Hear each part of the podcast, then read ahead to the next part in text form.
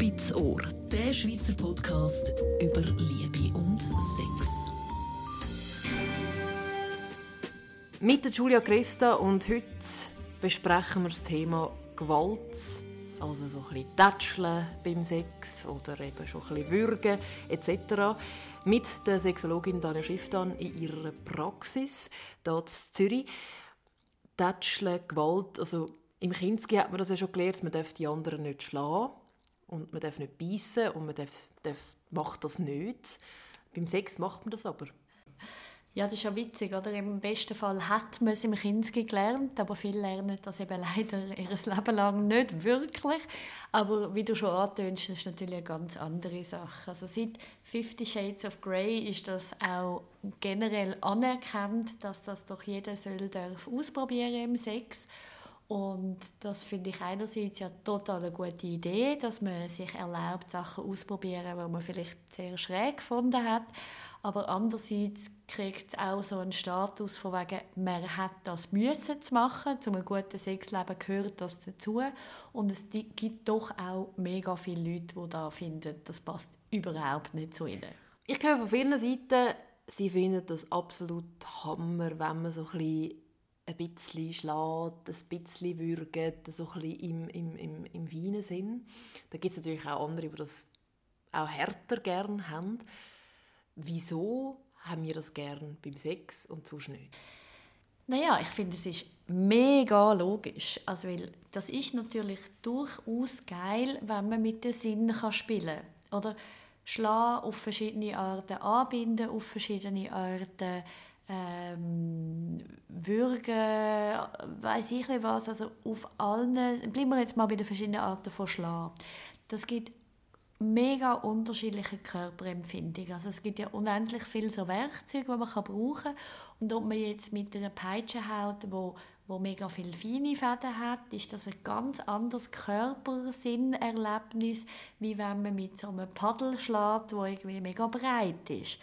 Also es heißt, viele von diesen Methoden zielen darauf ab, die unterschiedlichsten Sinnempfindungen beim Körper hervorzurufen.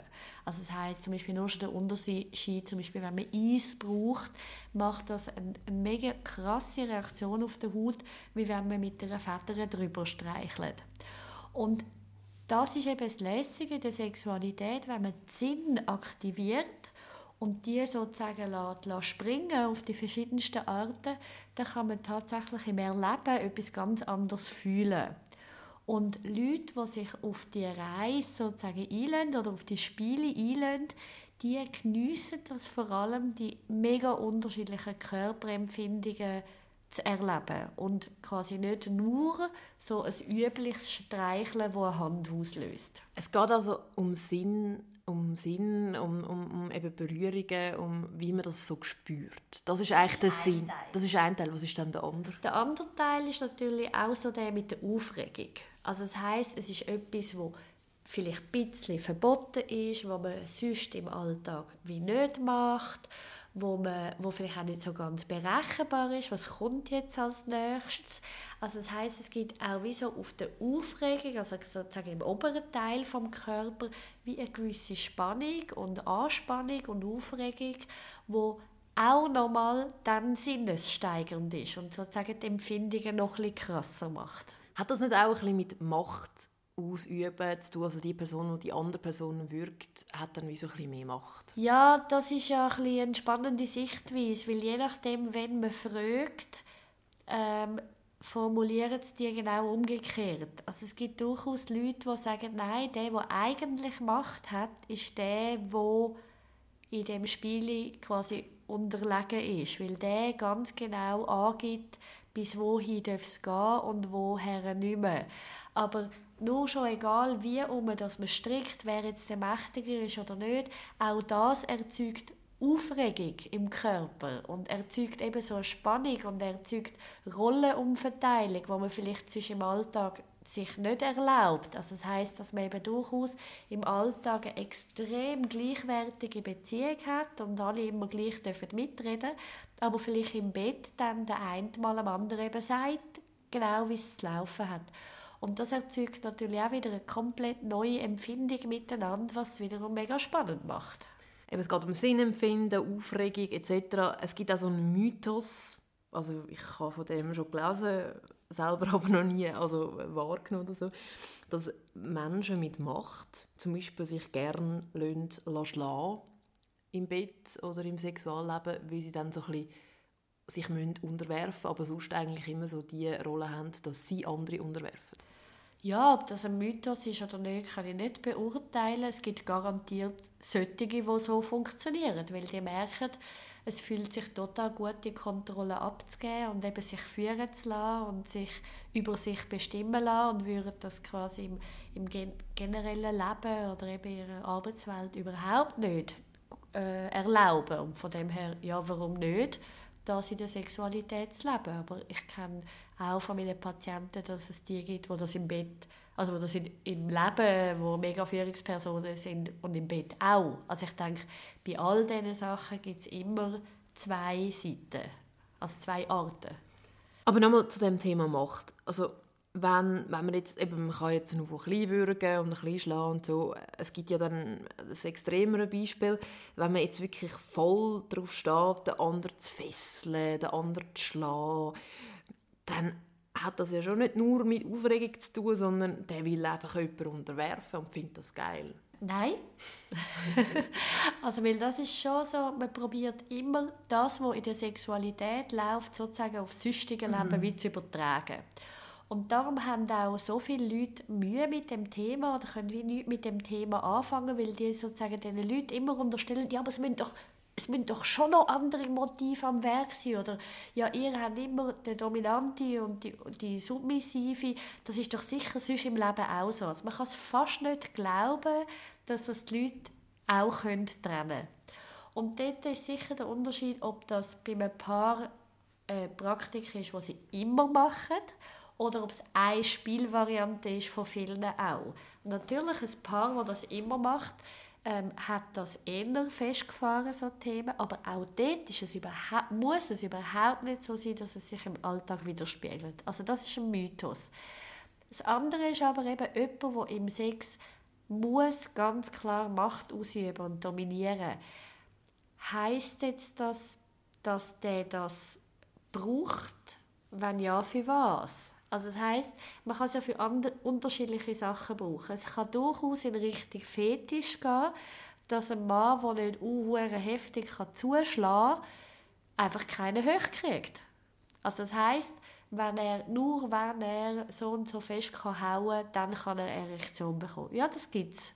Also das heißt, das ist wie in anderen Fetischbereichen, nur wenn die roten Lackschuhe dabei sind, dann kann man erregt werden. Aber dass jetzt einfach ein Mann beim Sex, bleiben wir bei dem Beispiel Mann, voll mega muss zuschlagen, um sich gut zu fühlen. Naja, dann wäre es ja sicher auch nicht nur der einzige Weg, um mit seiner Psyche umzugehen. Also dann müsste man sich durchaus mal überlegen, kann man sich sonst irgendwo im Leben mal irgendwie Bestätigung holen oder so. Aber das ist tatsächlich einfach eine mega kleine Minderheit, die es dann im Extremen lebt. Wie es halt überall, wenn die Leute extrem werden, einfach nur mega wenig Leute sind. Und das ist überhaupt nicht das, was Otto Normalverbraucher lebt. Otto Normalverbraucher machen ja dann eher so Sachen wie ein bisschen würgen oder ein bisschen tätscheln etc. Und das ist dann so in dem Sinn erregend, weil das halt eben Sinn, wie du vorher gesagt hast, so ein bisschen anregt und eben auch so ein bisschen allgemein aufregend ist. Und dort ist schon das, ich bin mega dafür, dass man so Sachen ausprobiert. Weil ich finde einfach, wir machen es uns häufig am Anfang von einer Sexualität mit einem Partner spannend und probieren aus und dann recht schnell schränken wir uns immer mehr ein. Einerseits die Faulheit, andererseits aber auch, wenn wir herausgefunden haben, ah, der Partner reagiert nicht so gut darauf, wenn man dieses oder jenes macht, man sortiert immer, sortiert immer mehr aus. Und meistens endet man dann als Paar in einer, in einer Sexpraktik, die einfach tatsächlich recht öde ist oder recht wiederholend ist. Und was ich einfach mit diesen Spielsachen und Spielereien und Rollenspielen und so weiter mega cool finde, dass es einem wie nochmal wieder die Erlaubnis gibt, wieder etwas Neues zu integrieren. Man kann durchaus finden, hey, ich fühle mich jetzt ein komisch im Gewändchen oder ich finde mich jetzt ein komisch, wenn ich meinen Partner anbinde. Aber trotzdem könnte man es wie als Gelegenheit nehmen, auch die Chance zu räumen, dass man auch etwas darf cool finden. Was aber natürlich mega, mega, mega wichtig ist, im gegenseitigen Einvernehmen. Also was immer schlecht ankommt, wenn sie plötzlich findet, hey, ich habe jetzt eine Idee, eben, ich habe jetzt Fifty Shades of Grey zum Beispiel gelesen, ich muss jetzt mit meinem Partner das und das machen und out of the blue, also irgendwie haut man einfach, haut sie ihm einfach voll Eis aufs Arsch oder so. Das ist nicht cool, weil dann verschrickt der andere und dann findet der andere, hey Mann, was läuft eigentlich? Oder im schlechteren Fall sagt er gar nichts und verschließt sich. Und das ist mega blöd. Also alles, was man möchte ausprobieren, muss man schon vorher deklarieren. Du, wie findest du das? Wenn man das nicht ein bisschen ausprobieren? Ich würde gerne und so weiter. Dann kann es sicher gut kommen. Also zuerst immer alles ein bisschen kommunizieren, bevor man das überhaupt macht, weil sonst gibt es einfach einen, einen, einen ein Schreckensmoment. Es lohnt sich, je nachdem, was man vorhat, dass man sich auch ein Infos holen Also man darf auch nicht mit allen Gegenständen überall auf den Körper einfach draufhauen, weil zum Beispiel die Nierli sind mega heikel und man muss vielleicht wissen, wo die liegen und das darf man nicht einfach so machen. Und es gibt eben von verschiedenen Erotikläden oder auch sonstigen Institutionen wahnsinnig tolle Kurse, wo man sich mal durch all das durchbegleiten lässt und so Sachen mit Wachsspielen oder eben mit Kältespielen oder mit Gegenständen oder mit Anbinden und so weiter. Das lohnt sich, wenn man das alles einfach einmal ein bisschen versteht. Weil einerseits fühlt man sich sicher, man hat ein bisschen Einführung, was gibt es denn da eigentlich alles und es verliert so ein bisschen das mystische, aufregende, irgendwie spooky-mäßige und es kann auch wahnsinnig anregend sein. Also eben, man soll nicht irgendwie das Gefühl haben, wenn ich jetzt jemanden schlage im Bett, dass das irgendwie zeigt, dass ich gewalttätig bin, sondern es hat nichts mit dem anderen zu tun, mit dem eigentlichen Leben, sondern wenn ich jetzt gerne im Bett jemanden schlage oder gerne gewürgt wird, dann bin ich nicht jemand, der das auch sonst im Leben möchte. Und das ist eine mega gute Zusammenfassung, weil ja, da habe ich immer wieder Leute, die dann kommen, die sagen, oh nein, aber bedeutet das? Und natürlich kann man noch eine zweite Frage hinterherstellen, im Sinne von, ja, wann kommt denn das sonst vor und wo, wieso machen Sie sich Sorgen? Das dürfen wir schon sich fragen, aber nein, im Normalfall hat das eine überhaupt nichts mit dem anderen zu tun. Danke vielmals, Tanja Schifftan. Und wir verabschieden uns jetzt äh, in die Sommerpause. Jetzt kann man das. Oh, Sonne, Sonne, Sommer, ähm, Bikini, vielleicht auch äh, lustvolle Übungen in diesem wunderbaren Sommer mit, äh, ich weiß auch nicht, mit Schladen, Würgen oder was auch immer. Genau. Und dann sind wir dann äh, ab Ende August, 22. August, dann wieder zurück mit einer neuen Folge. Spitzohr. Spitzohr. Der Schweizer Podcast über Liebe und Sex. Alle Informationen auch auf spitzohr.ch.